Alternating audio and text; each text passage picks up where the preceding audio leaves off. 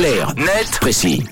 Et on s'intéresse euh, aujourd'hui aux futurs Jeux Olympiques à Paris. Euh, Tom, ils doivent débuter le 26 juillet 2024 et pour la première fois de l'histoire, nous assisterons à des Jeux Olympiques euh, paritaires. Une nouvelle aussi tardive qu'historique, effectivement, lors des prochains Jeux Olympiques et Paralympiques d'été qui doivent se dérouler dans la capitale française. Il y aura autant d'athlètes hommes que d'athlètes femmes. 5250 chez les hommes, 5250 chez les femmes. C'est une première depuis 128 ans.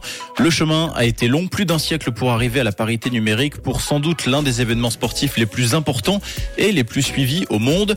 Mais dans l'histoire, on constate que le taux de participation des femmes n'a fait qu'augmenter. Imaginez-vous que lors des Jeux Olympiques de 1900, c'était déjà à Paris. C'est la première fois que les femmes pouvaient participer à une compétition sportive de référence et les athlètes féminines ne représentaient que 2% du total des participants. Sur les 997 athlètes au total, 22 femmes avaient participé aux compétitions de tennis, de golf et de voile.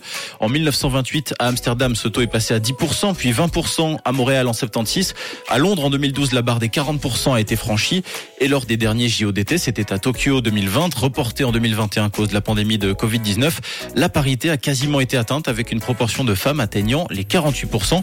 Néanmoins, l'été prochain, ce sera la première fois officiellement que les athlètes féminines seront aussi nombreuses que leurs homologues masculins. Et pour euh, favoriser la parité, il y aura également plus d'épreuves mixtes lors de ces Jeux Olympiques. Oui, ce sera également une grande nouveauté en plus de l'intégration de quatre nouveaux sports, le breakdance, le surf, le skateboard et l'escalade. Ces Jeux Olympiques vont également adapter certaines disciplines afin justement, tu le disais Camille, de permettre d'atteindre la parité au niveau des athlètes. Par exemple, à la place du 50 km marche, nous pourrons assister à une épreuve de 35 km marche, mais qui s'effectuera en relais mixte. Aussi dans le domaine de la voile, des épreuves de kitesurf mixte et de 470 mix vont voir le jour. Autre modification qui concerne cette fois-ci la médiatisation. L'ordre des épreuves sera modifié afin de donner encore plus de visibilité au sport féminin.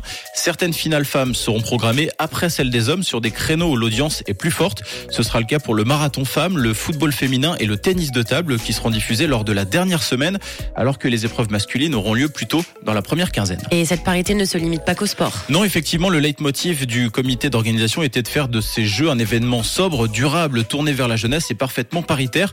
En conséquence, le président de Paris 2024, Tony Estanguet, a également annoncé la mise en place d'un programme paritaire qui concerne à la fois les bénévoles, les relayeurs de la flamme olympique, mais également le comité d'organisation où 52% des salariés sont des femmes.